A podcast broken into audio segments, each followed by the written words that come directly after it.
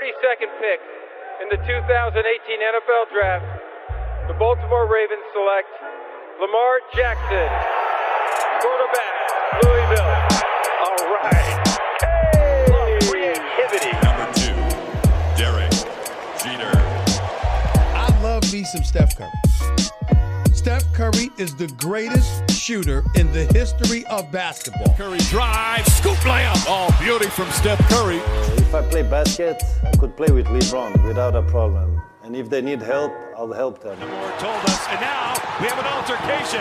Alex Ovechkin pounding away on Andrei Svechnikov, who's down. That one right there made you the greatest player of all time.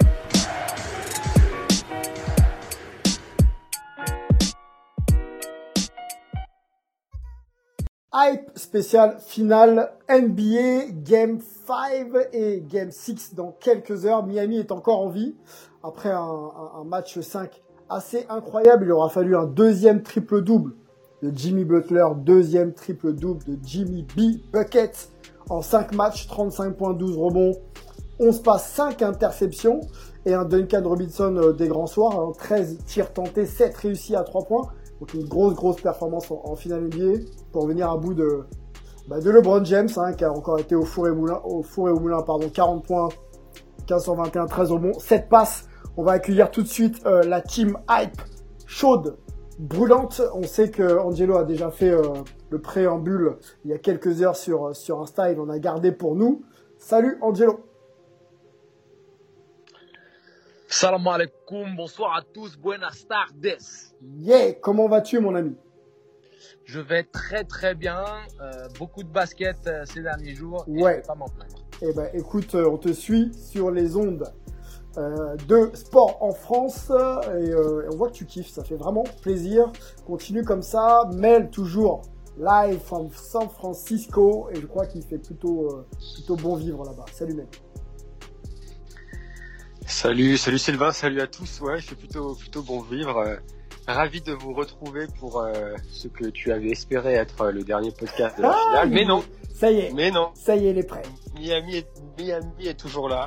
J'avais annoncé, Miami est toujours là, donc ravi d'avoir un match 6. Bon, j'espère Mel que tu as tous tes outils en poche parce que on va on va discuter toi et moi, euh, je pense de ce game 5 et notamment des dernières minutes. Notre New Yorker à nous, euh, Antoine, pareil, je pense qu'il aura pas mal de choses à dire sur sur ses plays et sur le game 5 et on va essayer de te projeter avec toi Antoine aussi sur le game 6. Est-ce que c'est la fin des finales NBA ou est-ce qu'on peut encore espérer? Salut Antoine. Mais en tout cas, on peut vraiment être ravi de ce qui s'est passé au match 5 parce que pour moi, quelque part, ça, ça sauve un peu ces finales. Euh, déjà, le match 3, ça avait été le cas. Ouais. Mais en plus, euh, avec ce match 5, maintenant, euh, finalement, j'ai un peu envie de dire, alors que j'étais un peu désespéré en, en début de série, euh, que ça se finisse euh, au match 6 ou au match 7, euh, on aurait eu, à mon avis, quand même des finales intéressantes et elles seront vraiment bonnes si on va en match 7. Bon, les gars, avant que je vous écoute sur vos points euh, clés et d'analyse, moi j'ai une première question à, à- vous poser. Euh, ça rejoint un peu ce que tu étais en train de dire là, Antoine. On a une vraie finale. Est-ce que euh, le momentum s'est un petit peu inversé? On sait que Jimmy Butler doit être dantesque pour permettre à Miami de rester en vie. Mais est-ce que les Lakers ne seraient pas si finalement prenables? Question comme ça ouverte. Euh, momentum inversé, je dirais non, euh, dans le sens où les Lakers avaient encore la balle de match euh, lors du match 5 et que lorsque Miami a pris le match 3, euh, ils ont, on va dire, repris le contrôle de la série de manière assez autoritaire lors du match 4. Alors bien sûr, il y avait eu la naïveté du hit et, et, et on va dire quelques possessions un peu un peu douteuses qui ont qui leur ont coûté le match. Donc momentum pas forcément, pas forcément. Euh, je pense que ça ça se rééquilibre. Ouais. Euh, au moins on aura un match 6 qui sera, euh, je pense, euh, voilà, qui va se jouer à tous les niveaux, au niveau de la fraîcheur physique, au niveau du coaching, des réajustements, de, de l'approche psychologique du match. Ouais. Ça va être super intéressant. Au moins là, on n'est pas dans une sorte de fatalité. Bon, bah, les Lakers vont plier ça en cinq matchs. Là, on est dans l'idée, peut-être qu'on aura le droit à un match 7 et c'est vraiment rafraîchissant. les gars, Mel ou euh, Antoine, sur l'idée du momentum Est-ce que, les Lakers sont prenables? Plus que ce qu'on pensait. Bah, en fait, on avait dit c'était que quand on est dans la bulle, on peut pas parler davantage du terrain. Donc du coup, c'est quelle équipe est capable de gagner deux matchs d'affilée. Le Heat n'a pas su le faire. Ils ont surtout même pas su empêcher les Lakers de gagner deux matchs d'affilée. Moi, j'ai estimé que quoi qu'il arrive, le Heat s'est vraiment tiré une balle dans le pied à partir du moment où ils avaient perdu le match 2 et qu'ils n'ont pas fait ce qu'ils ont fait au match 3, qui était pourtant assez évident. Mhm. Euh, Peut-être moins tactique, mais au moins d'un point de vue mental. Euh, donc bon, en même temps, ils ont un, un petit atout, c'est que si Adebayo revient vraiment proche de son niveau, parce que là on l'a vu à mon avis à peu près 50%, si on le voit à 80%, si en plus il y a un Dragic qui ne sera pas à 100%, mais Ah. un bon Dragic, Mm. euh, et que le- tout le reste s'enchaîne bien, voilà, il y a une chance. Et et c'est déjà énorme pour le hit, vu comment c'était parti, d'avoir une chance, et c'est pour ça que ces finales restent pas euh, dégueu. Mel, Moi, je suis un peu de l'avis d'Angelo. Je pense pas que le momentum ait, ait changé de camp. Je veux dire, c'est, il aurait pu changer de camp si LeBron n'avait pas fait le match qu'il a, fait lors du match, euh, lors du match 5, parce que c'est vraiment lui qui a gardé les Lakers dans le game quand il a vu que les seconds couteaux étaient pas au même niveau qu'ils ont été depuis, euh, depuis le début de la série. Donc c'est lui qui a un peu pris les choses en main et au final ils, ils ont la dernière balle pour pouvoir gagner le match. Donc euh, moi je pense qu'on va avoir un nouveau match extrêmement serré. Le gros point d'interrogation il reste pour moi du côté de Miami. Euh, vous- on va en parler. Bam. Euh, malheureusement je pense pas qu'il va pouvoir passer de 50% à 80-90% comme ça en deux jours ouais. euh, parce que je pense qu'il est quand même bien gêné par son épaule. Et, euh, et deux, c'est l'état de fraîcheur de, de Butler. Il joue 47 minutes et, et 30 secondes lors du match, lors du match 5. Est-ce qu'il en a Est-ce qu'il est Est-ce qu'ils sont capables de refaire le, un, match aussi intense que le match 5 C'est un peu la, c'est un peu ma question. Bon, eh ben, on va essayer, on va essayer d'y répondre. Ça va être effectivement intéressant d'analyser tout ça. Tant euh, Jimmy B euh, porte euh, toute la ville de Miami sur ses épaules, quoi. Euh, Angelo, tiens, allons-y avec toi. On se focalise, Angelo, s'il te plaît, sur le game 5 et la perf de d'Adebayo, peut-être. Je sais que c'était l'un de tes points. Yes, alors j'avais envie de parler du, du Big Bam théorème Ouais, avec le, avec le gros trou noir d'Adebayo. Alors statistiquement, c'est pas absolument catastrophique. Hein. Il fait un 13-4-4, mais c'est quand même bien bien en dessous de ce qu'on peut attendre de lui. Et surtout, en fait, c'est le body language et, et, euh, on va dire la, la timidité avec laquelle il a approché ses finitions près du cercle qui m'inquiète particulièrement. Donc c'est pour ça que je parle de trou noir. C'est pas du tout caractéristique de, de Bam. Donc j'aimerais vraiment aborder ce, ce sujet-là. vas-y, aborde, aborde, aborde, aborde. Alors, je- alors j'aborde euh, directement. Euh, moi, ce qui, ce qui me frustre par rapport à Bam, ce n'est pas un manque de réussite. Euh, Il y a des shooters qui peuvent passer au travers en ayant des bonnes positions. Euh, des intérieurs peuvent avoir une journée un petit peu sans sur des finitions qui tournent autour du cercle ou autre. Mais ce que moi je reproche à Bam, c'est le fait qu'il se recroqueville à chaque fois qu'il prend un contact, à chaque fois qu'il y a une situation de finition près du cercle on, a, on a l'impression qu'il a peur de se faire mal. Peut-être qu'il a encore un peu le choc euh, de l'épaule euh, sur, son intention de drive avec, euh, avec Dwight Howard qui, a un peu marqué son esprit et qui donc fait qu'il il se protège inconsciemment. Il n'ose pas aller au charbon, il n'ose pas être au taquet. Et euh, il a ce syndrome-là, voilà, du petit homme dans un grand corps. Euh, il, il se recroqueville, il n'ose il ose pas étendre les- ses grands segments Ouais. il finit très soft, il finit très très soft et c'est vraiment euh, symptomatique de la soirée en fait parce que c'est des, des choses où normalement c'est du N1 ou c'est des dunks, c'est c'est un panier validé, ce qui aurait peut-être donné encore plus de, de, de, de matelas à Miami qui a quand même fait la course en tête 90% du match et, et on se dit qu'avec un, un, un Jimmy Butler qui on va dire légitimement va sûrement baisser un petit peu le pied, il va, il être encore dans les standards euh, de franchise player mais peut pas faire du triple-double à 30, et- 30 et quelques points systématiquement. Il faut qu'il ait un peu plus de soutien et simplement d'avoir un BAM dans un standard correct. Parce que hier, enfin avant-hier, c'était vraiment en dessous. On lui demande pas d'être euh, à son niveau de All-Star euh, à, à- à faire un double-double à 25-15, mais au moins d'être dans de l'agressivité sur la finition, provoquer des fautes. Il est bon au lancer franc, il a cette gestuelle, de, il a cette sûreté au niveau des lancers, donc Ouais, il peut 3 sur récompenser 4. ses efforts. 3 sur 4 dans le game 5. Exactement. Exactement. Donc, il peut, il peut récompenser cette agressivité-là avec des lancers francs validés, mais pas quand il est soft. Euh, L'arbitre ne va pas le récompenser, ne va pas euh, l'aider dans cette perspective où euh, il va pas au charbon. Donc euh, c'est vraiment très décevant. On peut l'expliquer de par la blessure qu'il a eue, bien entendu, mais pour moi, maintenant c'est do or die. Alors, Et on a besoin d'un Adebayo à son, à son top, au moins dans les intentions, pas forcément dans la finition, mais dans les intentions. Et le body language qu'il a présenté était insatisfaisant. ma réponse, euh, en tout cas mon analyse, euh, on peut en discuter euh, Mel et, et Antoine là-dessus. Euh, on, on savait déjà au départ de la série que le bah, que le match-up, euh, la match-up pardon sur euh, sur le sur les postes intérieurs était en défaveur de Miami. Donc quand, quand tu arrives avec un Bam Adebayo en plus de ça diminué, tu peux t'attendre à ce que euh, Bam aille au charbon parce que ça fait partie de ses qualités, mais tu sais très bien qu'il va être en difficulté dans ce secteur de jeu. Donc est-ce qu'on est surpris de des performances de Bam en plus qu'il soit diminué? Je, je suis pas certain. Après effectivement il faut cette alternance intérieure-extérieure pour créer du danger et faire en sorte que les extérieurs puissent être un petit peu plus libres, pardon, de leur de leur mouvement. Et ça ça manque.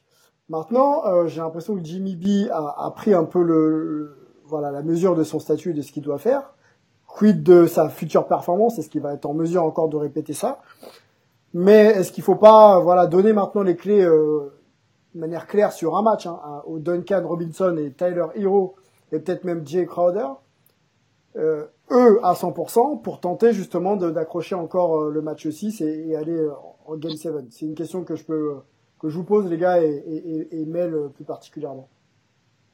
Alors j'ai juste un tout petit droit de réponse. Vas-y. Juste un tout petit droit de réponse par rapport à ce que tu mets en avant. Ouais. On demande pas de révolutionner le jeu de, de Miami, au contraire, hein, la position un peu de stretch fort euh, qu'utilise euh, Butler, où il est le facilitateur, qui utilise après les écrans s'il n'y a pas eu de, de, on va dire, de, de situation concrète sur les mains à main entre autres. On demande pas à ce que Bam soit un joueur de poste bas, c'est pas Nikola Jokic, c'est pas Anthony Davis, c'est pas ce qu'on lui demande, c'est simplement de finir son petit déjeuner, hein, R.I.P. Legend Strickland, Hmm. qu'il finisse son petit déj quoi. C'est juste ça le, le concept. C'est pas le fait qu'il soit dans, dans la création particulièrement ou un point de focus euh, au poste bas. C'est juste que quand il y a la création des, des extérieurs qui se faufilent et qui lui donnent des caviars, bien qu'il récompense ces efforts-là parce que c'est nécessaire pour le succès de Miami. C'était ça que je voulais mettre en avant. Ok. Mel, ton avis? Ouais, non, je suis, suis d'accord avec ça. C'est vrai qu'il a été un peu timoré euh, sous le cercle, beaucoup plus timoré qu'on ne le connaît. Et je pense qu'il a, il a aussi eu du mal à un moment donné. Il me semble qu'il a eu deux, deux, passages en force où il, il essaye de corriger le tir, mais on sent que c'est qu'il a, qu'il a, un peu perdu malheureusement. Euh, après, euh, sur l'attaque de Miami, on, chipote parce qu'ils finissent le match 5 à un, un offensive rating de 120, ce qui est, ce qui est énorme. Euh, la meilleure attaque de la saison, c'était Dallas, il me semble, avec 115 ou 116. Donc, euh, donc ils font mal à la défense de, à la défense de, des Lakers, même sans un Bam qui est omniprésent comme il l'a été lors du, euh, lors des, lors des playoffs à l'est. Euh, donc je pense pas que tu aies besoin de, de donner plus de responsabilité aux autres parce que les autres sont vraiment des, sont vraiment des joueurs périphériques et Duncan Robinson, c'est pas lui qui va te créer quelque chose.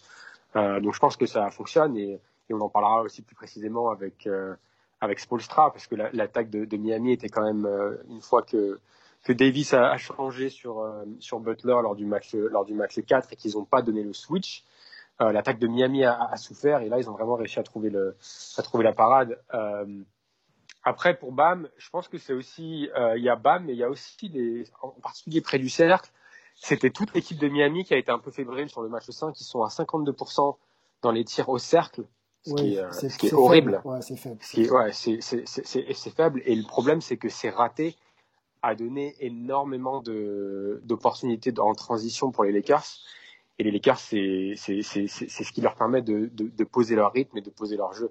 Sur les matchs d'avant, ils les avaient vraiment bien euh, bien menottés en transition. Mais là, euh, si tu donnes des, si tu permets à LeBron de, de, pousser la balle, c'est euh, c'est compliqué. Donc ils ont quand même réussi à tenir, mais ça ce sera un point de un point à tenir compte pour le, pour game 6. Ce qui, est, ce qui est intéressant pour le coup, euh, si je comprends ce que tu dis, c'est que les situations, ils les ont eues, ils avaient, ils n'ont pas su finir. Donc euh, a priori, euh, c'est plutôt un problème d'adresse euh, assez euh, assez surprenant pour pour Miami, mais c'est pas inquiétant pour le Game 6, c'est ça?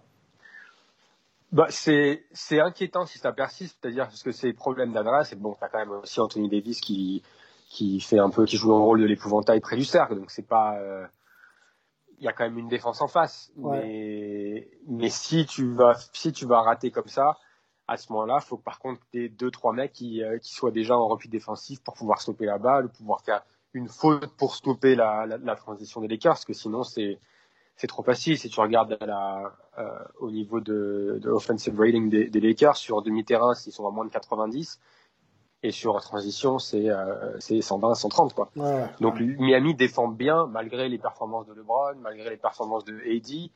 Miami euh, leur rend la tâche difficile sur demi-terrain. Il faut juste les, les garder sur demi-terrain. Ce qui est intéressant pour euh, pour Miami et, et la défense de Miami, c'est que LeBron est en triple, non pas en triple double, mais pas loin du triple double. Il y a 13 rebonds et 7 passes, c'est ça, 40 points quand même. AD fait un gros match aussi avec 28 et, et, et 12, et Miami passe. Ça c'est quand même intéressant quoi. Euh, les, les joueurs ont été performants en face, en tout cas les joueurs attendus ont été performants en face. On peut même mettre Caldwell Pope à, à 16. Et, et, pour, et, pour, le, et pour ce match-là, euh, Miami euh, passe. Je voudrais euh, t'entendre un peu aussi, euh, Antoine, sur le cas, euh, sur le cas BAM, euh, si tu avais des, des points à, à, rajouter. Non, pas plus que ça. Hein. Ouais. C'est- juste qu'il fait minutes alors qu'il est. euh, on voit bien qu'il est diminué, donc euh, il a à la fois aidé pas plus aidé que ça. Mais bon, euh, voilà, ça n'a pas été lui un facteur, euh, à mon avis, ni très positif ni négatif. Mais je sais, je sais pas. Je, je, je c'est sûr qu'il y a eu qu'un un jour de repos entre les deux matchs, mais deux si on compte que voilà, c'est la journée plus euh, vu que les, les matchs jouent le soir. Mais euh, je, je sais pas, je, me dis que quand même il peut montrer un plus beau visage. Euh, peut-être que 80% j'étais un peu optimiste, mais euh, il me semble qu'il y a peut-être quelque chose à tirer de, ce côté-là pour Miami, qui en aura besoin parce que ça va être compliqué. Autant je demandais à Jimmy de le faire beaucoup, euh, ça va être compliqué pour lui de, refaire à ce niveau-là. encore une fois, là, ça, c'est pour le match 6. euh, bon, il, va falloir de l'aide, quoi. Encore du Duncan Robinson, du Taylor Hero. Euh, d'autres éventuellement. Nunn a montré de, belles choses. Ouais, très très bon, Durant, ouais, ouais, très très bon, ouais, c'est clair, c'est clair. Voilà, il va falloir que, que, que Miami euh, soit quasiment complet. Quoi. Euh, on a eu un Crowder qui faisait pas grand-chose. Euh, voilà, il va Mais ils sont là, j'ai l'impression, les gars. Vous en pensez quoi? J'ai l'impression que Ils- bah, qu'ils sont dans leur finale, quoi. Crowder fait fait du bon, euh, Nunn euh, sort de sa boîte, euh, Duncan Robinson, plus il sort et, et mieux il est. J'ai l'impression que ça monte pour Miami, quoi. en- encore une fois, voilà, on, savait que, Miami n'était pas favori, donc on est un petit peu obligé de leur demander l'impossible, puisqu'ils n'étaient pas favoris. Et là, en plus, ils avaient les blessures, donc ils étaient encore moins favoris. Donc peut-être qu'on leur demande un petit peu trop, mais si on veut voir un 7, etc. et tout, et que donc il y ait ce match 6, c'est l'impossible qu'on est obligé de leur demander, et ça va être à eux de le faire. Spostra a une super déclaration après le, le match sur Jimmy Butler. Il disait quand la plus, vu que tu es le plus grand compétiteur, bah, tu te hisses à ce niveau-là. C'est ça l'idée. Mm. C'est pour ça qu'on aime ce sport, c'est pour ça qu'on aime euh, le niveau NBA. C'est que non seulement il y a des grandes équipes, mais il y a des grandes équipes qui en font grandir d'autres aussi. C'est tout le principe de la compétition. Donc, euh, certes, on leur demande un petit peu l'impossible, mais euh, NBA is where amazing happens. Ok, tiens, garde la main Antoine, je voulais qu'on ouvre le volet. Euh, c'est pas, réellement euh, pour moi des faits de jeu, mais, ça a été mentionné quand même un petit peu par les joueurs et les coachs euh, après le Game 5.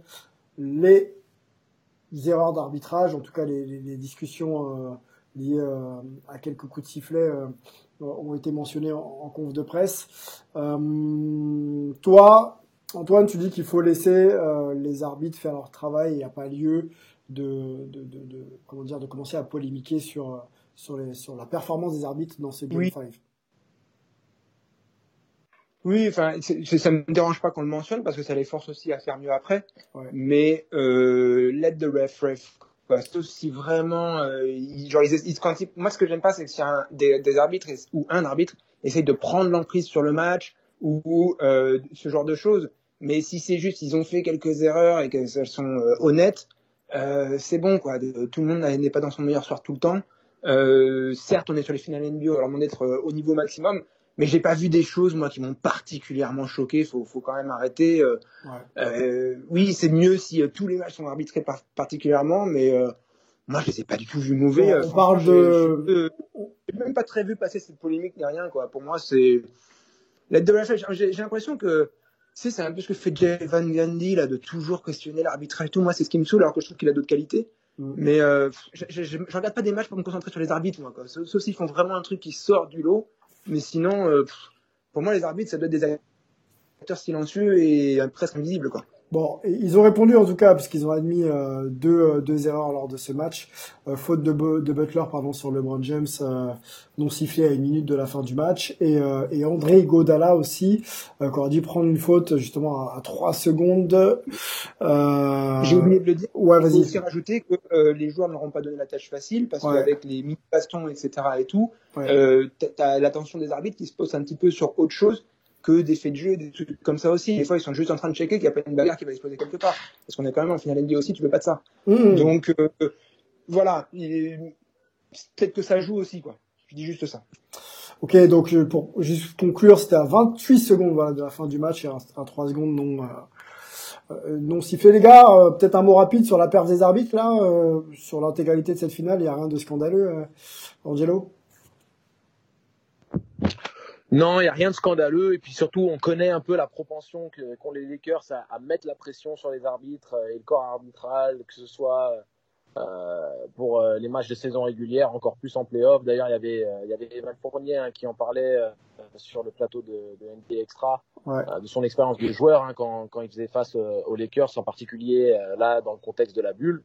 Donc, euh, c'est généralement le cas avec les grosses cylindrées dans tous les championnats. On le voit que ce soit en Pro A, en Pro B, euh, en Euroleague. Euh, voilà, les grosses cylindrées ont un peu cette sensation que euh, tout leur est dû d'une certaine manière, ou qu'en tout cas, il, faut, il ne faut jamais qu'ils soient défavorisés d'une manière quelconque sur un, sur coup de sifflet.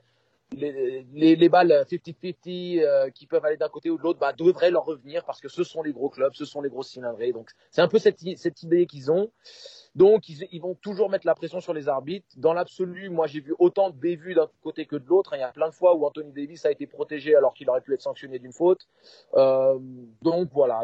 Pour moi, il n'y a rien de scandaleux. Au contraire, on, sait qu'en NBA, euh, en comparaison à beaucoup d'autres championnats, ils sont quand même bien lotis au niveau des, des arbitres expérimentés et connaisseurs.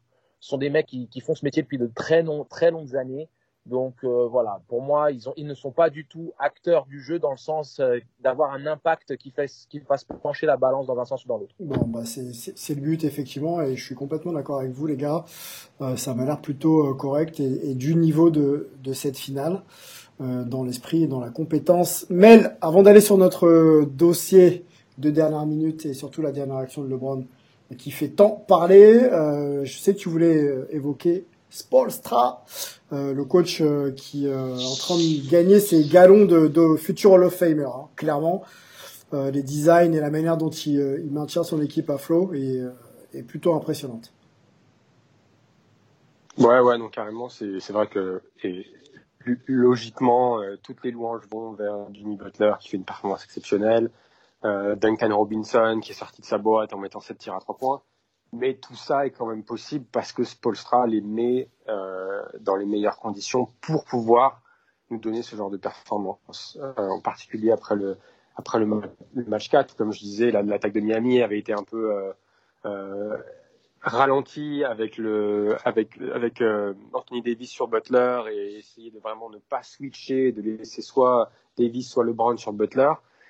Et euh, Spolstra est arrivé avec un, avec un, un, game plan magnifique qui a utilisé euh, un, ils ont redoublé de mouvements et ils sont vraiment difficiles, en particulier Duncan Robinson, est tout le temps, tout le temps, tout le temps, tout le temps en train de bouger, en train de poser des écrans à l'opposé. Et on a vu que, encore une fois, on, parle, on, parle, on a souvent parlé de détails euh, depuis le début des playoffs. Ouais. Mais quand c'est des, quand c'est des matchs qui se jouent à une ou deux possessions, bah, quand tu as un, un, Caruso ou un KCP qui euh, euh, perdent une seconde d'attention et restent focalisés sur la balle et perdent Duncan Robinson du, de, du regard, ben c'est, ça paye cash quoi. Euh, et jusqu'à présent, Robinson n'avait pas forcément fait payer cash sur les tirs ouverts, mais là, ça lui a souri. Euh, mais moi, ce que j'ai aimé, c'est l'utilisation de Butler, que ce soit euh, quand il a la balle en main, les différents types d'écrans qu'ils lui ont donné. Donc, ils ont souvent essayé d'envoyer un écran avec un avec un petit pour forcer un switch. Ils ont fait, euh, vous avez sûrement vu euh, en tête de raquette où ils envoient les deux, euh, le poste 1 et le poste 3 qui vient en, qui viennent ensemble pour mettre des écrans, une sorte de horn action, pour essayer de forcer des switches et forcer un peu de, des problèmes de communication pour les Lakers. Et, euh, et enfin, sur, et on, en parlera sur les dernières minutes, sur la dernière action qui donne les deux lancers francs à, Jimmy Butler, la façon de poser l'écran à plat et de pas donner un angle a causé l'erreur de, de, de, Morris qui était du mauvais côté de l'écran. Donc ça, ça a été vraiment décisif pour pouvoir donner un peu plus de liberté à, Jimmy et le sortir des, euh, des tentacules de Davis. Et deuxièmement, ils utilisent aussi Butler en poseur d'écran. Et du coup, quand ils utilisent Butler en poseur d'écran, ça crée un peu des, euh, des, euh, des, problèmes aux, aux, Lakers et ça permet à Butler de jouer dans ce rôle de, bah de, roller sur le, pick and roll et du coup de pouvoir créer en sortie de pick and roll. Euh, et ça, ça a été vachement intéressant pour eux. La manière dont Spolstra a recentré justement Jimmy Butler euh, dans l'attaque du, du 8 est plutôt, est plutôt intéressante effectivement avec euh, le jeu pour lui ou cette capacité aussi à être euh, un joueur utile pour pour les autres. On, on, va directement, messieurs, j'ai plein de questions à vous poser hein, sur cette fameuse dernière séquence. Euh, je vais volontairement un peu plus tôt dans le temps et je vais m'arrêter sur les deux dernières minutes. Je vais essayer de synthétiser. Pour moi, ces deux dernières minutes, c'est un combat des chefs. Donc, on a d'un côté Jimmy Butler qui joue pour lui, et, euh, on pose des écrans et on lui permet d'être dans des situations soit d'isolation, soit de pénétration euh, qu'il qui, aime. Et derrière, LeBron essaye de répondre. Euh, donc c'est un combat. Jimmy prend le tir, LeBron prend une pénétration, euh, obtient une faute sur un lay-up là, sur une pénétration euh, plutôt main gauche, euh, assez bizarre d'ailleurs, mais qui rentre, faute. Ok, pas de problème. Il réenchaîne avec un post un post-up où il rentre vers l'intérieur et il rate son tir, il prend son propre rebond et il met dedans. Ok, il n'y a pas de passe dans ces actions-là. C'est je joue pour moi, je finis les actions si je peux les finir et c'est de l'isolation. Et on arrive sur un play à la fin. Euh, je saute volontairement le, euh, quelques séquences et on arrive sur un play où on a une remise en jeu, je crois, c'est euh, Danny Green, les gars, vous me, vous, vous me corrigez, j'ai pas les images sous les yeux, euh, qui donne à LeBron. Euh, LeBron profite d'un écran de Danny Green, donc Danny Green remonte tête de raquette, faire pick and pop, donc poser, poser l'écran et s'ouvrir.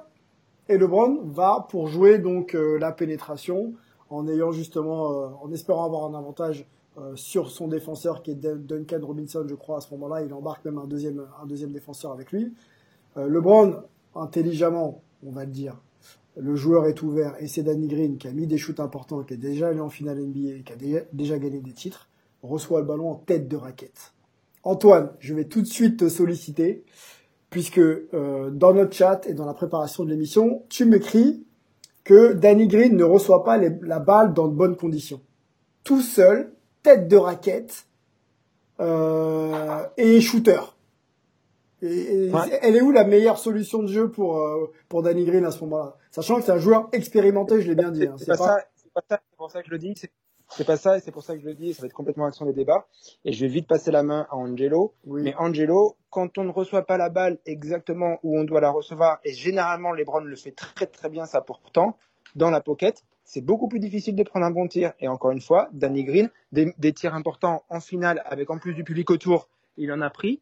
Donc, euh, il y a, et je, par contre, je mets pas la faute sur LeBron de la même manière qu'on peut louper des tirs. De temps en temps, ça peut nous arriver de, louper des passes. Mhm. Mais cet, élément-là n'a pas trop été pointé. Euh, et à mon avis, il faudrait qu'il le soit. Donc, Angelo, parle-nous un petit peu de tout ça. Vas-y, Angelo, lâche-toi, mon gars. Je t'ai entendu hein, tout, à l'heure à midi, là. Me sors pas l'inverse. Hein.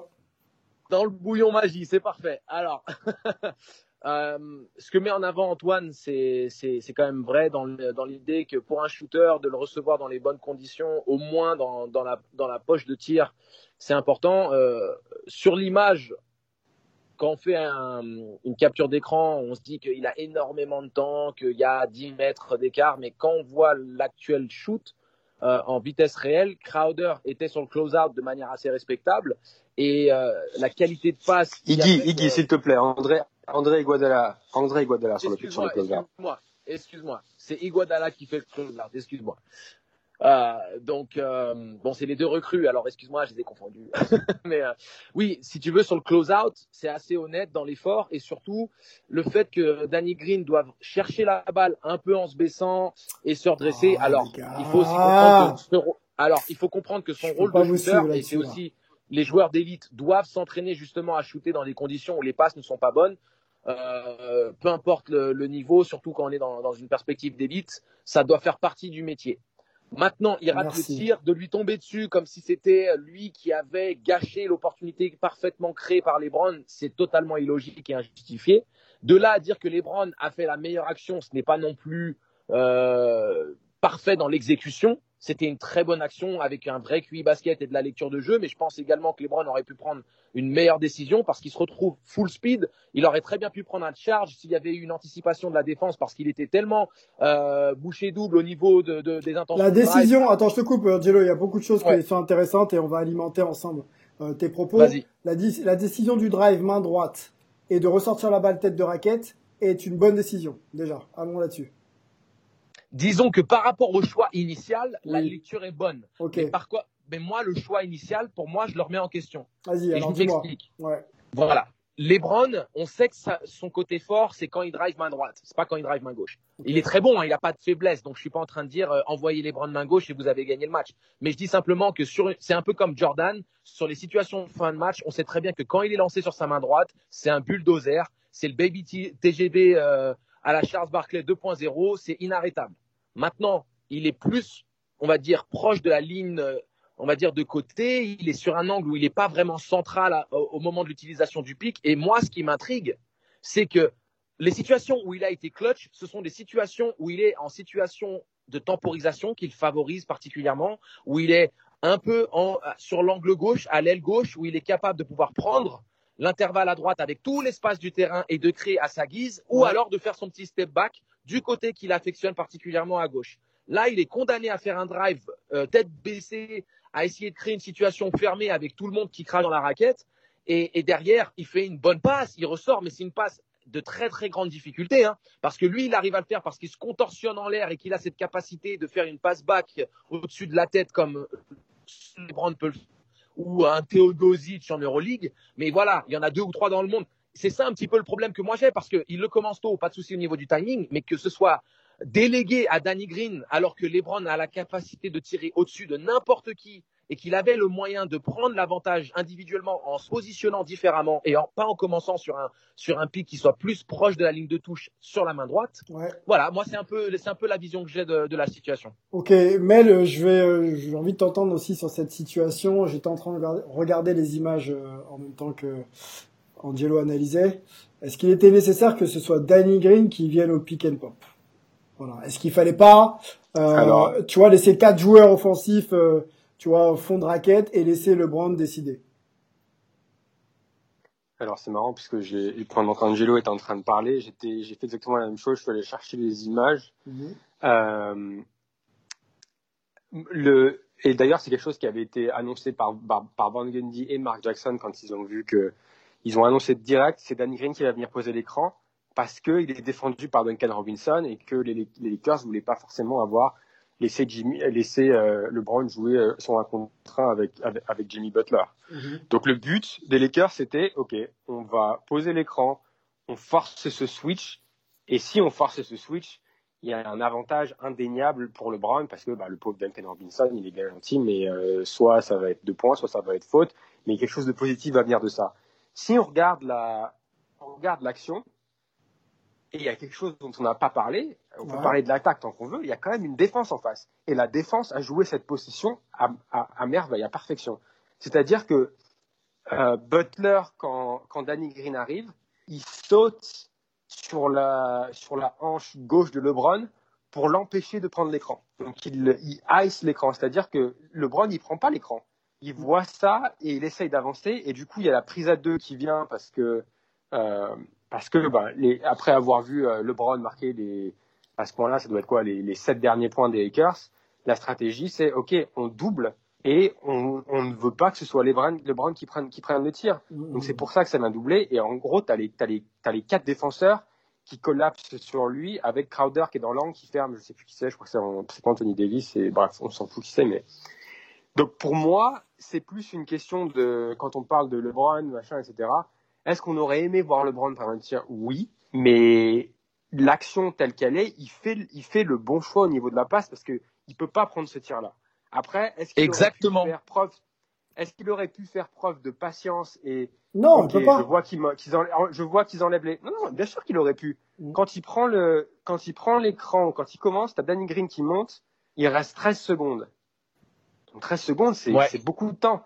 Quand tu vois qu'il te, qu'il te freeze sur l'écran, tu peux attendre et essayer de, de, de, leur, de leur faire prendre encore une autre décision pour les mettre, à- les, les mettre en Oui. Bien sûr. Ouais, c'est vrai. Moi, Bien c'est le, sûr. c'est la, La- la- le seul, c'est Ouais. la seule, c'est la seule critique que j'aurais pour le brand. Mais une fois que l'action est lancée, comme le dit Angelo, quand tu es lancé, que tu as ce poids-là, tu es lancé dans une direction et que tu dois faire une passe qui est derrière toi, il y a pratiquement que lui qui peut faire ce genre de, ce genre de passe-là. Angelo, vas-y. Et après, oui, elle est pas dans le, elle est pas dans le, elle est pas dans la, dans, la- dans la pocket, mais, mais au final, c'est une, c'est une bonne décision euh, une fois Oui. que l'action est lancée.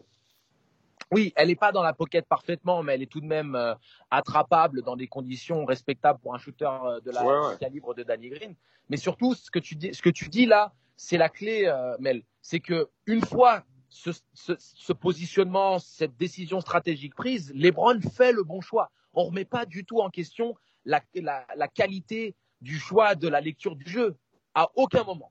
Nous, ce qu'on remet en question, c'est ce choix euh, au final, le choix en lui-même, c'est pas l'exécution, mais c'est le choix en finale. Bah, de, le, que- le choix d'avoir cette forme de jeu-là pour finir ton match, en gros. Voilà, exactement. Parce que pour moi, pour moi, comme il le met en avant, Jimmy Butler a été dans l'agression et il a fait ce que ce qu'on aurait voulu, par exemple, que Boston fasse plutôt dans la dans la euh, en playoff ou même euh, quand on avait pensé euh, aux, situations des séries avec avec Denver qui, switchait trop passivement, qui, concédait, con- concédait le switch sur LeBron avec Murray beaucoup trop passivement au lieu de lutter même sur la sur la pose de l'écran et d'essayer de d'empêcher la pose d'écran d'être dans l'effort avant même que l'action se déroule, d'être dans l'effort, dans l'intensité avec la présence physique. Là, Jimmy Butler, il met l'impact comme le met en avant Mel et il, et il change la donne en fait. On s'attend à un switch, bon bah le switch n'est pas là immédiatement, donc quelque part ils ont perturbé le, le decision making de LeBron qui s'est précipité dans la prise d'intervalle alors que comme il le dit, 13 secondes c'est encore long, surtout quand t'es qu'à moins 1, t'es pas à moins 3, t'es à moins 1. Donc tu peux avoir cette situation de, de, d'attente. Ouais, dis-moi. Est-ce que, est-ce que là, t'étais sur le, le, le, le chrono, euh, chrono score, là? Chrono, chrono match, pardon. Est-ce Ouais. que c'est la raison pour laquelle euh, Vogel n'a pas souhaité avoir une ISO sur avec LeBron James? Tu vois ce que je veux dire? C'est-à-dire que là, on est, on est quasiment. Si tu postes LeBron James là, post-up euh, euh, côté de la remise en jeu, tu lui fais une petite passe à terre. Et ben, il est déjà en train de travailler pour essayer d'avoir son, son ISO et son 1 contre 1. Est-ce que c'est la raison pour le temps fait que sur une situation peut-être un peu trop courte et une décision un peu trop rapide, il fallait pas euh, designer ça, il fallait peut-être euh, essayer de créer un jeu à deux pour faire perdre un petit peu de temps. Tu vois ce que je veux dire? En fait, faire en sorte que le créneau Ouais. s'égrène un peu et que ça puisse jouer derrière. Est-ce que c'est pas ça, Dans dans- dans l'absolu, ça aurait pu, mais dans l'absolu, moi, je n'aime pas même le- la position initiale de la pose de l'écran. Pour moi, elle doit être beaucoup plus euh, anglée vers la gauche, où LeBron aura beaucoup plus d'espace sur l'utilisation du pic et avoir plus de temps pour forcer le switch avec Duncan Robinson. En le mettant plus proche de la ligne de touche, tel que ça a été le cas, le, le, le ice de Jimmy Butler est plus efficace. Il est plus compliqué si tu donnes vraiment une position initiale de la pose d'écran plus centrale. Parce que tu peux plus icer. Ça donne une ligne droite directe au cercle et là, c'est interdit. Donc, si tu te permets de, de le mettre plus sur le côté, tu auras l'aide défensive qui sera mieux positionnée, telle qu'elle l'a été, avec la- le, le double team qui arrivait immédiatement, avant même qu'il ait eu la, la chance de mettre le pied dans la raquette. Il était pris à deux, voire trois. Mmh, c'est ça que moi je reproche. C'est ça que je reproche, c'est que le positionnement initial du play, même si l'intention de faire switcher Duncan Robinson est très bonne, on recherchait le mismatch avec euh, Jamal Murray en finale de conf contre Denver, on recherche la même chose avec Duncan Robinson. Très bien, mais pas positionné de la sorte, parce que Jimmy Butler a pris l'avantage en venant, euh, voilà, euh, euh, perturber l'idée initiale. C'est ça que moi je reproche. Si tu ne l'as pas, Ouais. LeBron peut shooter au-dessus de n'importe qui, n'importe quand, et, et de donner, on va dire, le choix ou la responsabilité à quelqu'un d'autre d'écrire sa légende quand on essaie d'être le GOAT, j'ai toujours du mal à l'avaler. Et je l'ai dit plusieurs fois d'ailleurs. Ça. Alors moi, en fait, j'ai un problème. On va donner la main à Antoine qui veut réagir, mais on va on va rester sur l'élément statistique un petit peu. Euh, LeBron, il fait quand même 4, il fait pardon 6 sur 9 dans ce game 5 à 3 points. C'est pas lui qui prend le dernier tir à 3 points. Euh, il est très fort sur l'ISO pendant- sur ces deux dernières minutes et il fait pas d'ISO à la fin. Donc c'est là où je me, Merci. c'est là où je me dis euh, oh on va chercher un truc où on n'a pas eu de référence dans le match pour finir le match. C'est bizarre en fait. Tu t'as créé des références sur le post-up et sur l'ISO et il est en train de tuer tout le monde. Bah, laisse le jouer en ISO pour finir. Ou alors il est fort sur le tir à trois points et c'est la légende. C'est une légende et c'est un joueur qui veut écrire sa légende. Laisse le faire. Et c'est là où tu lui donnes pas les, moyens de le faire. Et, et j'ai pas compris. en plus. Et il met ses lancers francs. Et en plus, il mettait ses lancers francs. Je veux dire qu'il a été dantesque du début à la fin. Donc pour moi, à un moment donné, c'était l'occasion parfaite. Bah il, fait un, il fait un match à 40 points en finale. Il a l'opportunité de sceller sa légende. Il gagne le titre pour les Lakers en mettant un game winner ou en étant décisif. En faisant un match dantesque. Et il ne refuse je suis désolé, il le refuse. Pour moi, il doit dire, coach, I got it, give me the ball, I get the shot. De, la même manière qu'il l'a fait contre Golden State et qui s'est tapé sur le, sur le torse trois fois et qu'il a fait son truc en levant les genoux là. Et ben, c'était cette occasion-là qu'il avait ce soir-là. Bon, euh, il y a Mel qui est pas trop trop d'accord avec moi. Mel, tu, tu, peux réagir. Je voudrais juste entendre Antoine aussi sur, euh, sur ce sujet-là. D'abord Antoine et Mel ensuite. Ouais, moi j'avais une petite euh, quote de Michael Jordan justement euh, qui date de quelques années dans un, dans un long article d'ESPN, euh, le mag, euh, qui euh, quand on le lançait sur ce débat-là, et c'était un article très très bon parce que justement il était un peu dans l'intimité de, de, Jordan et ça c'est très très très très rare, ça arrive tous les 5 ou 10 ans. Mhm. Et donc du coup il disait non mais attendez, le gars en fin de match il suffit de l'envoyer côté gauche et t'es tranquille et euh, enfin voilà, et des solutions.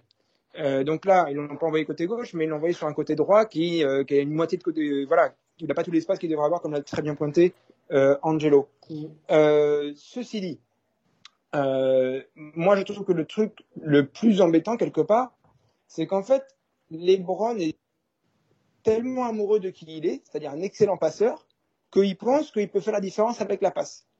Or en fait, si tu veux vraiment faire différence dans un, en fin de match, c'est d'abord tu dois penser à scorer. Et ensuite, si t'as pas une bonne condition pour scorer, là tu fais la passe. Mais la passe peut pas être l'option numéro un. Parce que sinon tu te retrouves, euh, le shoot, euh, voilà, et si ton shoot c'est ton option numéro 2, c'est pas possible. C'est pas comme ça que tu closes les matchs. Et donc, j'ai trouvé un petit défaut euh, encore là-dessus. Et comme le disait Angelo, LeBron, oui, il arrive à finir des matchs, mais c'est toujours quand il faut qu'il soit dans les bonnes conditions, etc. et tout il y a des moments où euh, bah, il faut savoir réussir l'impossible encore une fois. Mel, tu voulais réagir sur, sur mes propos. Ensuite, on va conclure cette discussion pour aller sur la preview Game 6. Ouais, parce que, enfin, un, je suis pas d'accord avec toi quand tu dis il n'y avait pas de référence sur le Switch. Ils ont cherché le Switch depuis le début de la série. Ils ont eu le Switch et il a, il a, il a marqué face à ce Switch. Donc la référence, il y a, y a des références. Mm, mm, Après, je comprends ce que tu dis au niveau de, au niveau de, au niveau de, de, de l'isolation. Après, par contre, moi, je suis prêt à parier, malheureusement, on n'aura jamais la réponse, mais je suis prêt à, je suis prêt à parier que si tu, tu joues avec un, un alignement, un cas, c'est-à-dire le bras en tête de raquette avec la balle et les quatre joueurs en bas pour donner, pour donner de, de, de l'espace, ouais. je suis prêt à parier que Miami aura envoyé un deuxième gars pour forcer LeBron à faire cette passe-là. Donc ça, moi, c'est un. Je pense pas qu'il l'aurait juste, ok, on va juste laisser LeBron jouer son 1 contre 1 et, et hope for the best. Deuxièmement, euh, j'entends les, les, arguments d'Antoine sur euh, faut, faut, faut, la, première, la première option doit être, doit être l'agressivité et, et, doit être de tirer. Mais ça, encore une fois, on n'en sait rien. Il fait la passe, mais qui nous dit que sa, sa, sa première option dans sa tête, c'était I'm gonna go and win the game. Mais par contre, il lit, il lit, le, il, lit la situation. Parce qu'on connaît le LeBron. Dans la qualité, il peut pas, il peut, il peut pas prendre le tir. Enfin, il pourrait, mais ce serait un tir de merde. Et du coup, on en revient à ce que disait, à ce que disait Angelo. Je suis tout à fait d'accord avec non. lui. Ça sur... serait soit un tir de merde, soit un tir de merde, soit un spectacular move. Si c'est vraiment ça, à un moment, c'est ça. Je suis désolé. C'est-à-dire, ouais, c'est-à-dire, développe un peu, Antoine. C'est-à-dire qu'il ne cherche même pas à faire un spectacular move. Certes, il part au cercle. Certes, ah. l'option se bouffe. Mais tu sens que de suite, il, il tourne la tête pour aller faire la passe. Il cherche même pas à voir s'il y a moyen de forcer un peu le tir quelque part. Il faut pas le surforcer le tir, bien sûr. Mais LeBron, ça a toujours été ça. Il te dit toujours. Moi, je me rappelle une des premières fois que j'ai posé une question à LeBron. Euh, euh, juste le fait de dire le mot forcer dans la question, de suite, il a hyper réagi. Mais moi, je force jamais le jeu. Et ouais, mais des fois, il faut un petit peu former le jeu, justement, surtout quand tu es en fin de match. Il de temps pas... en temps, il faut il n'est pas clutch, notre ami. Moi, je t'entendais, Angelo, ce matin, expliquer qu'il était clutch. Non, non, non, non, je... non, non, attendez, attendez, il est pas aussi clutch que Jojo, ça veut pas dire qu'il est pas clutch. Ok. Ok. Ok. ça Dans l'attitude, encore une fois. Je parle même pas de, de, de trucs, machin et tout. Je dis que quand même que la philosophie du clutch, c'est le, c'est le scoring. Mais je vais jamais dire que LeBron n'est pas clutch. Je vais jamais dire que LeBron n'est pas un joueur exceptionnel. Je vais même pas dire que euh, il est pas au niveau de Jojo sur plein d'aspects. Par contre, qu'on vienne pas me dire sur l'agressivité de tuer un match, LeBron est au niveau de, de Jojo. Il n'y est pas du tout, d'accord? Et euh, un- ou alors il y est, mais avec sa philosophie qui est de faire la passe.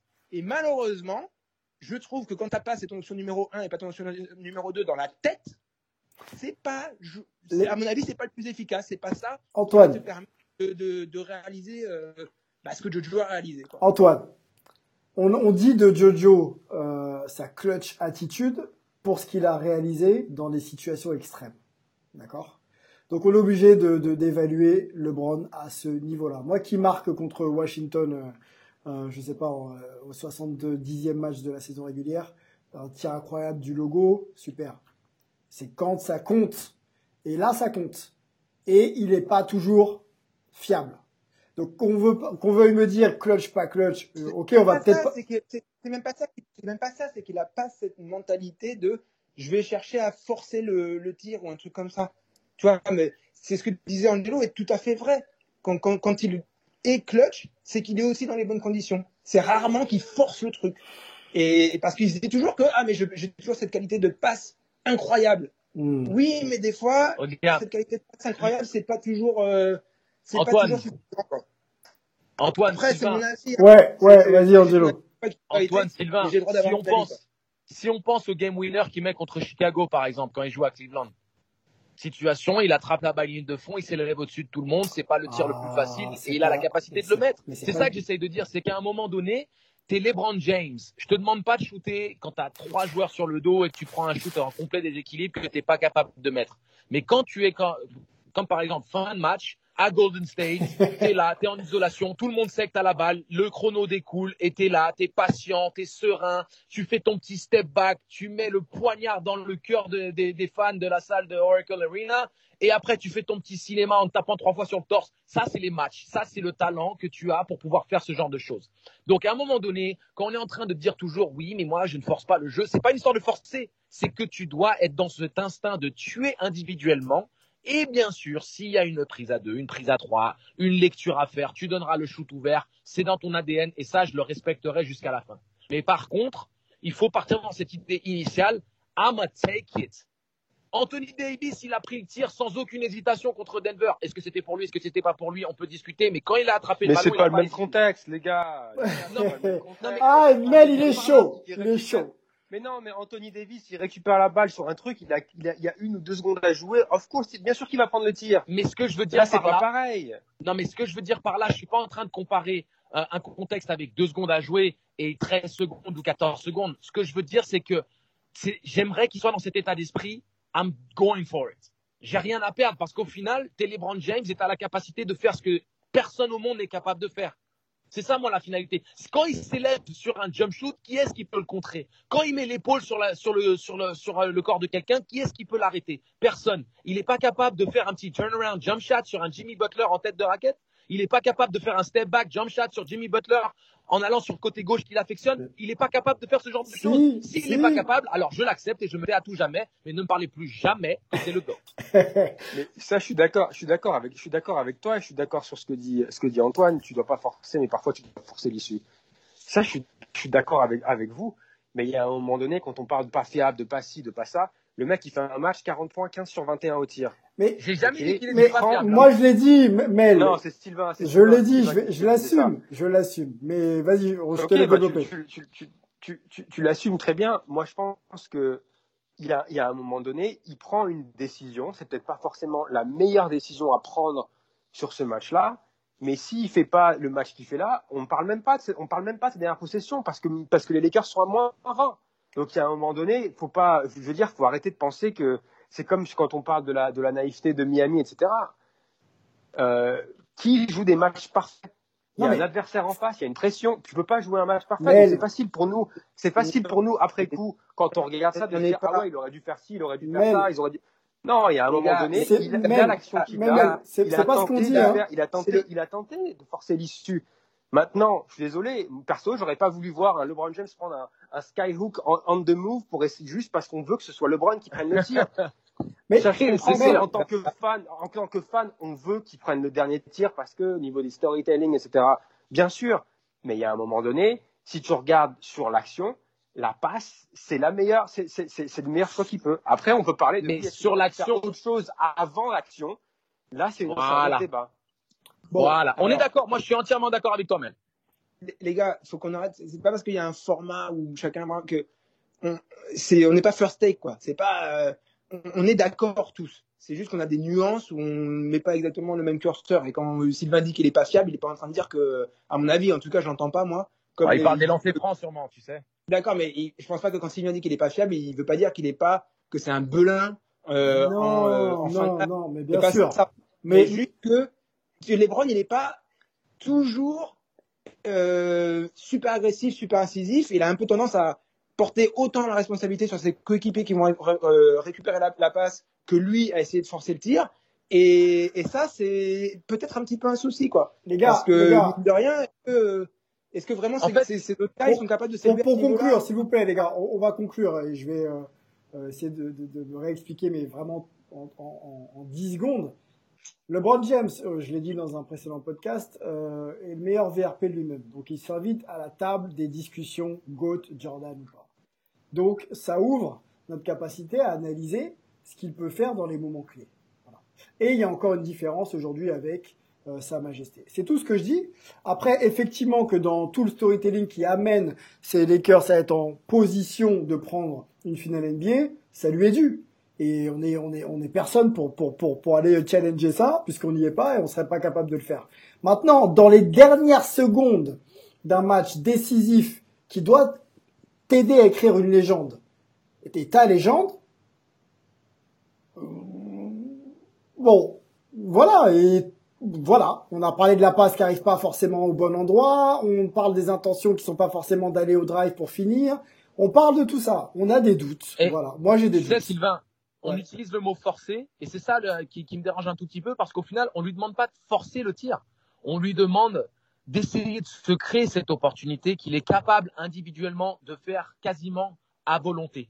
À- au gré de sa volonté. C'est-à-dire que Jordan, Kobe, même KD, qui tu veux, qui puisse être considéré clutch dans ces moments-là, ils ont tous eu ces moments où ils ont pris la décision de créer quelque chose pour eux-mêmes ou de voir la faille dans la défense ou autre. LeBron est tellement dans ce QI basket, cette analyse permanente, qu'à Ouais. un moment donné, c'est plus une histoire de forcer, c'est juste une histoire de créer. Bon, je rigole, Je rigole parce que. Mel, Mel euh, lâche quelques blagues euh, sur, sur le chat là. Oui, Mel, c'est pas un film, on est d'accord. D'ailleurs, on attend, on, on- on attend euh, Space Jam 2 avec impatience pour rigoler euh, en- ensemble. Non, non, mais bien sûr, les gars, nous on est, on est là, on est posé, on C'est- essaye de.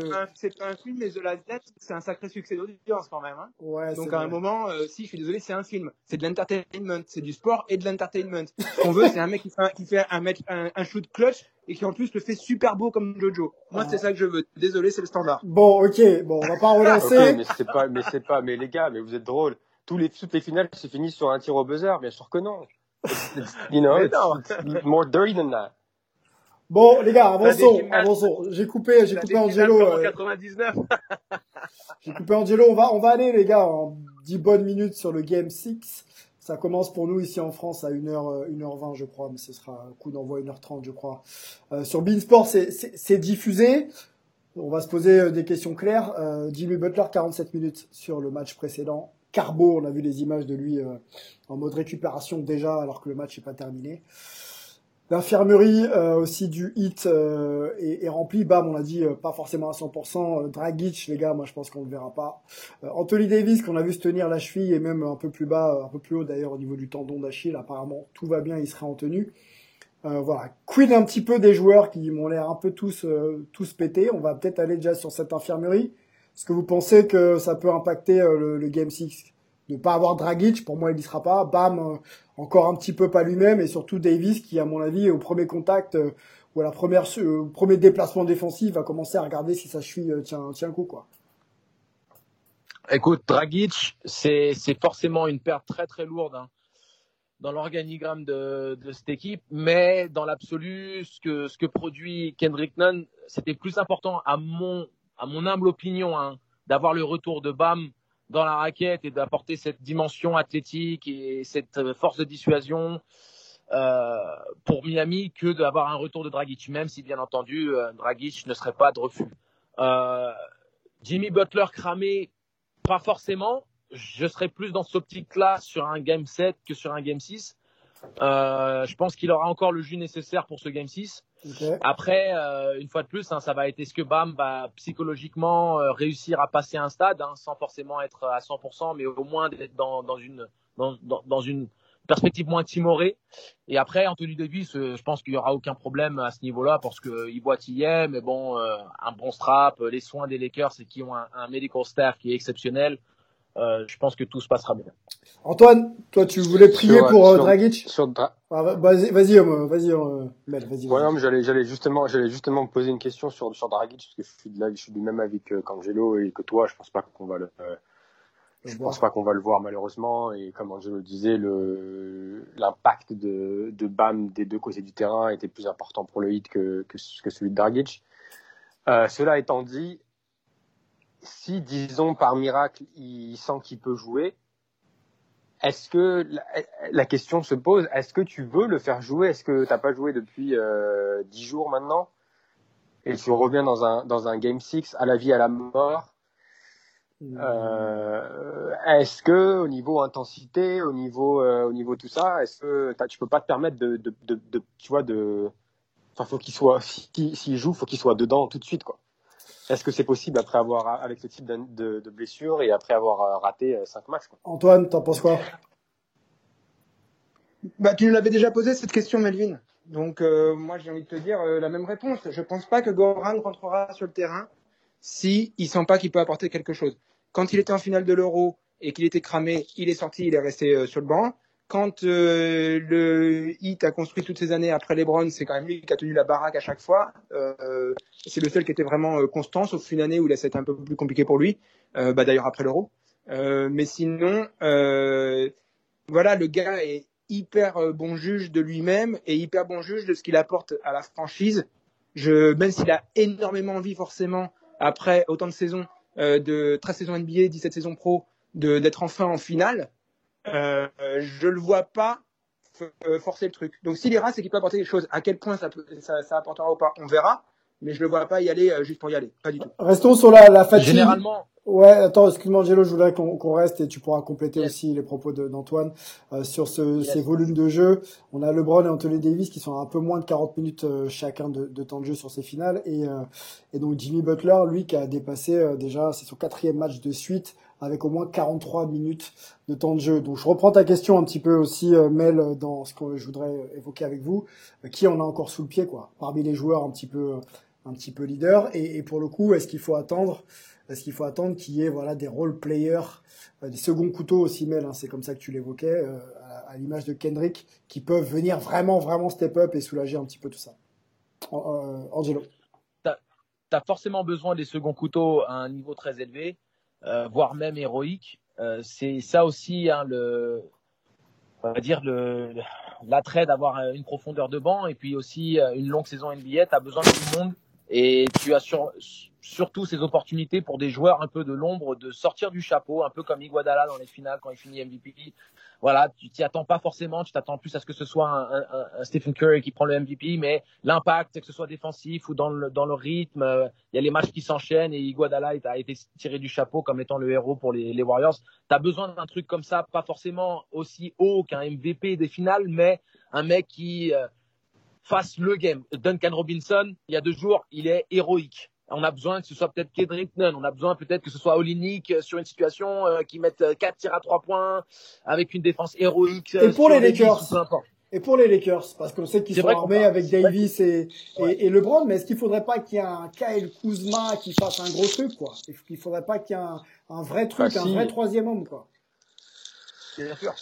Vas-y, De toute façon, le troisième homme, je pense qu'on l'en, je pense que c'est pas un troisième homme fixe avec les Lakers, ça a été un troisième homme un peu euh, qui fluctue selon le, on a vu KCP euh, euh, faire des, faire, faire, faire des bons matchs, on a vu Kuzma, je crois que c'est au match euh, 4, il me semble, où il met, il met, il met 19 points, on a vu Maurice avoir des bonnes séquences, Rondo, euh, moi, ce qui me, sur le match 5, c'était quelque chose que tu disais, Sylvain. Ouais. On a un bon match de Nunn, on a un bon match de Robinson. Euh, Tyler Hero, je l'ai trouvé plus juste dans sa prise de décision, même s'il n'a pas eu une, une, super adresse. Mais par contre, euh, n'oublions pas que jusqu'ici, ils ont quand même, ils ont quand même eu du mal. Donc c'est le premier match où, où, vraiment on a ces seconds couteaux pour Miami qui répondent présent. Et le premier match où les seconds couteaux des Lakers sont, sont passés à travers. Je crois que si on enlève LeBron, par exemple, et le 6 sur 9 de LeBron, euh, non, le, oui, le 6 sur 9 au tir à 3 points de LeBron, les, euh, les, les, autres joueurs des Lakers, c'était en gros à 29% de réussite à 3 points. Donc, moi, la question que j'ai pour Miami, vu que Nunn, Robinson et Hero ont quand même été en dents jusqu'ici, et j'ai pas la réponse, est-ce que est-ce qu'ils peuvent rééditer leur match de le, le, même type de performance? Non, en particulier avec l'absence de, de, Dragic, il est important pour pouvoir amener une autre création et pour pouvoir un peu libérer euh, libérer libérer Butler. Est-ce que Duncan Robinson, j'imagine que les euh, les les, euh, les, les vidéo sessions des, des Lakers ont été focus sur le mouvement de Duncan Robinson et sur le fait que bah, tu peux pas le, tu peux pas le lâcher. Euh, donc est-ce qu'il va pouvoir rééditer ce, cette même performance et côté mmh. Lakers? Mais bon, ça c'est ça c'est un peu. Euh, est-ce qu'ils peuvent On peut pas savoir, mais ils ont besoin. Je pense que c'est un peu là. Je pense que Butler sera présent, LeBron sera présent, Eddie sera présent. Euh, après, c'est qui derrière fait le petit truc qui fait qui fait pencher la balance. Est-ce qu'ils en sont capables? Tout à fait. Est-ce qu'ils vont le faire? Ça, c'est une autre donnée parce que c'est jamais évident de d'être dans la continuité euh, pour que Robinson. Est-ce qu'ils sont dépendants de ça, les gars? En fait, c'est ça la question. Est-ce qu'ils sont dépendants d'un d'un facteur X à 26 euh, Je prends dans le cas de Robinson par exemple, 26 et 7 sur 13 à 3 points? Est-ce qu'ils sont dépendants, que ce soit Robinson, Hero, Nunn ou Igodala, n'importe qui? Est-ce qu'ils sont dépendants d'un gars on fire de dingue? Alors, d'un gars on fire de dingue, pas forcément, mais ils sont dépendants de soit, soit une chose, soit l'autre. Soit d'un triple-double à 35 points de Jimmy Butler, mhm. soit de quelqu'un qui sort de sa boîte. Ça, oui, ils en sont totalement dépendants parce que euh, ils n'ont pas cette profondeur, qui, ils n'ont pas le luxe euh, qu'a les Lakers de pouvoir euh, avoir un Rondo qui sort du banc en quasi double-double au passé au point, qui met dedans à 3 points. Danny Green, il fait un match correct à 3 sur 8, pas spectaculaire, mais il est toujours dangereux. Kuzma, il était vraiment en dedans. KCP, très bon. Donc, il y a toujours une option. Il y a toujours quelqu'un qui peut soutenir. Et comme LeBron et AD sont très stables au niveau de leur performance individuelle sur la globalité et des playoffs et de ces finales NBA, ils ont moins de dépendance du côté Lakers à ce que les, les, les, les, seconds couteaux soient exceptionnels. Du côté de Miami, sachant qu'ils ont joué à 7 le match 5, personne d'autre. Ah, ils ont joué à 7, quoi. Il n'y a personne d'autre qui a foulé le parquet. Donc, oui, ils sont dépendants qu'il y ait un, un, mec qui fasse une grosse, grosse performance et que la globalité, parce que c'est ce qui s'est passé, hein, dans la globalité, ils ont quasiment tous 11 tirs tentés et plus, avec un très bon pourcentage une productivité tout à fait, euh, pas hors norme, mais tout à fait cohérente. Il n'y a que euh, Crowder qui a été en dedans à 4 sur 13. Mais le reste de l'équipe, hein, sur les six autres joueurs, ils ont tous été bons, tous productifs, tous dans, dans le vrai, quoi. Donc, ouais, ils sont dépendants de ça. Soit c'est Jimmy Butler qui les porte une fois de plus, mais est-ce qu'il en est capable avec quatre matchs d'affilée à 43 minutes? Soit est-ce que Duncan Robinson, ou pourquoi pas Tyler Hero? Il en a mis 37 en, playoff il y a quelques semaines. Donc pourquoi pas lui qui sort enfin de sa boîte et qui soulage tout le monde? Les gars, on va conclure euh, avec le combat des chefs. Jimmy Butler, LeBron James, juste quelques stats euh, qui reprennent les, les 5 matchs des finales euh, NBA. LeBron James 30,2, 57%, donc 58% au tir. 71 euh, au, lancer franc, 11 rebonds, 8 passes, donc euh, du, très très grand. On rappelle que c'est sa 17e saison NBA. Jimmy Butler, 29 points, 55, 56% au tir, pardon, 8-6 rebonds, 92% au lancer franc, extraordinaire. Et, 10 passes. Euh, qui peut dominer le Game 6 C'est chaud, hein Antoine, Antoine je vous laisse répondre. Vas-y Antoine. Bon, franchement, j'ai du mal parce que pour moi, et c'est vraiment euh, une, euh, une, vraie, qualité de, Jimmy, quoi, un vrai compliment pour Jimmy. Il s'est, à mon avis, mis au niveau de LeBron sur cette série, quoi, euh, dans son impact. Peut-être qu'il n'est pas. Ouais, si en fait, pour moi, franchement, après, c'est sur des, des, sur quels critères on prend, etc. quoi, mais enfin, du coup, j'ai du mal à dire lequel va dominer ou quoi. les deux ont été dominants, les deux survolent cette série.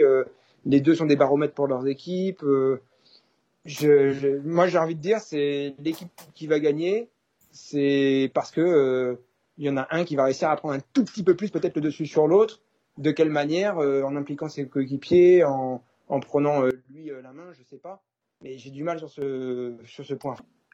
Important de, de dire que là, Ouais. Butler est même arrivé à nous montrer un niveau où on dit waouh sur cette série, il est au niveau d'un joueur aussi important que LeBron. quoi. Mmh, Et ça, mmh. c'est- pour moi, c'est surtout ça le gros takeaway de de cette euh, de cette finale. Ils arrivent tous les deux si, au même point. hein. Je lui reproche Ouais. beaucoup au game 2. D'accord. Ok. Ok, ok. Ça t'est pas encore, passe un mauvais match. ça t'est pas encore passé, ça. Pas. Voilà. Non, non, non. Parce qu'il fait ce qu'il a fait au match 2, au match 3, c'est pas pareil. Ok. non, mais ça roule. Euh, ce que je voulais dire, Antoine, et euh, on va donner la main à nos deux compères ensuite. J'ai l'impression que les deux arrivent un petit peu euh, même, euh, au même état sur la jante, complètement fatigués. Je les trouve fatigués les deux, même s'ils restent très très performants. Et pour le coup, ça donne vraiment de l'indécision sur leur performance à venir. Là. Voilà, ils sont très très proches sur le plan psychologique, sur le plan aussi maintenant du leadership de leur équipe. Euh, on sent que ça peut vraiment passer par eux. Donc c'est du. Il y en a un qui a fait 47 Sinon. minutes, l'autre qui Ouais. a fait 17, fi- euh, 17 euh. Oui, euh, Euh, truc. Peut-être la seule, la, la, la seule différence que je suis d'accord avec, avec, avec Antoine, c'est difficile de, de dire s'il y en a un qui a l'avantage. La seule différence, c'est que LeBron euh, a au moins l'option de, de pouvoir euh, de pouvoir se réserver pour la deuxième mi-temps s'il voit que ses coéquipiers sont au rendez-vous. C'est ce qu'il a fait lors du match euh, lors du match 4 par exemple où il a été moins agressif mais il en a gardé sous le pied pour la deuxième mi-temps parce que KCP mettait dedans parce que euh, d'autres joueurs étaient présents alors que Jimmy on en a, on en a parlé euh, à maintes reprises sur les derniers débriefs il n'y a pas de il n'y a pas de marge de manœuvre pour Miami et pour le et pour le, le hit donc euh, pour Miami pardon et pour, euh, Et et pour, pour Jimmy Butler pour- ouais, ok. faut qu'il faut faut, faut qu'il faut qu'il nous sorte un faut qu'il soit tout le temps Pied au plancher. pied au plancher parce que c'est c'est tout part de lui vu qu'il n'y a pas de Dragic etc et vu que Bam est pas est pas est pas à son maximum LeBron peut se permettre de d'être plus dans la distribution et de se dire ok deuxième mi-temps quatrième quart-temps maintenant c'est à moi de c'est à moi de, de take over Jimmy il a pas cette euh, a pas cette liberté malheureusement Bon, Angelo, dis-nous. Et on va conclure avec toi, Angelo. Donc sois bon. Ok. Captain America Civil War. C'est littéralement Iron Man et Captain America qui, qui sont opposés l'un à l'autre euh, sur ces finales. C'est, c'est un duel dantesque, c'est extraordinaire. En tout cas, le spectacle hein, proposé, euh, la manière euh, qui se sont rendus coup pour coup sur les trois dernières minutes, c'était voilà un match de légende. Je sais pas si ces finales sont encore au statut de légende, mais en tout cas, le match 5 peut, peut être considéré comme un match de légende pour les, pour les finales NBA par rapport au contexte et, aux performances respectives de nos deux lurons.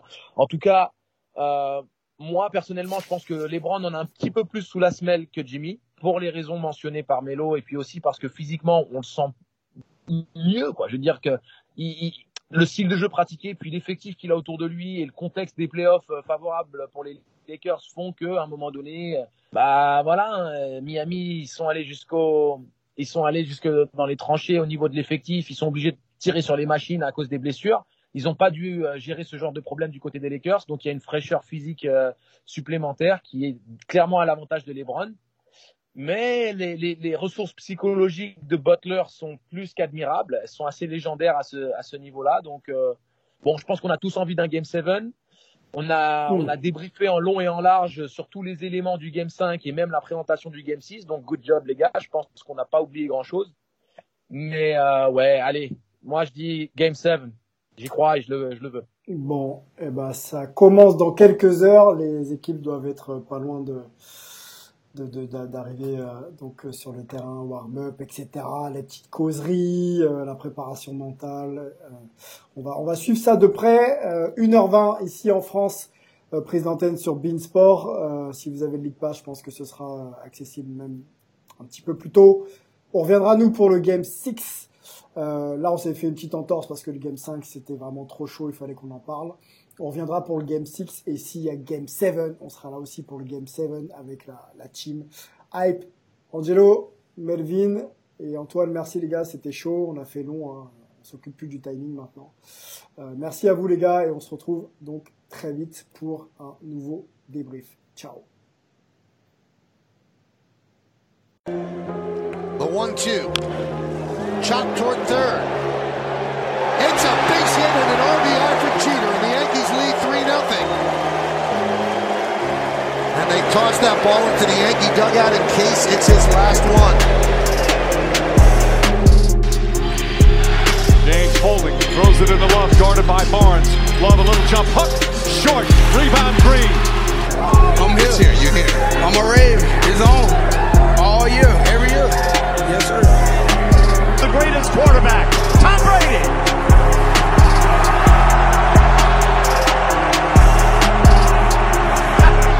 Can't hear you. What's up, Laker Nation? We are here to celebrate greatness for 20 years. I'm so proud of our guys, our coaches, the team. I mean, it's unbelievable, you know, what these guys have accomplished all season. I'm just proud to, you know, be a part of this great group.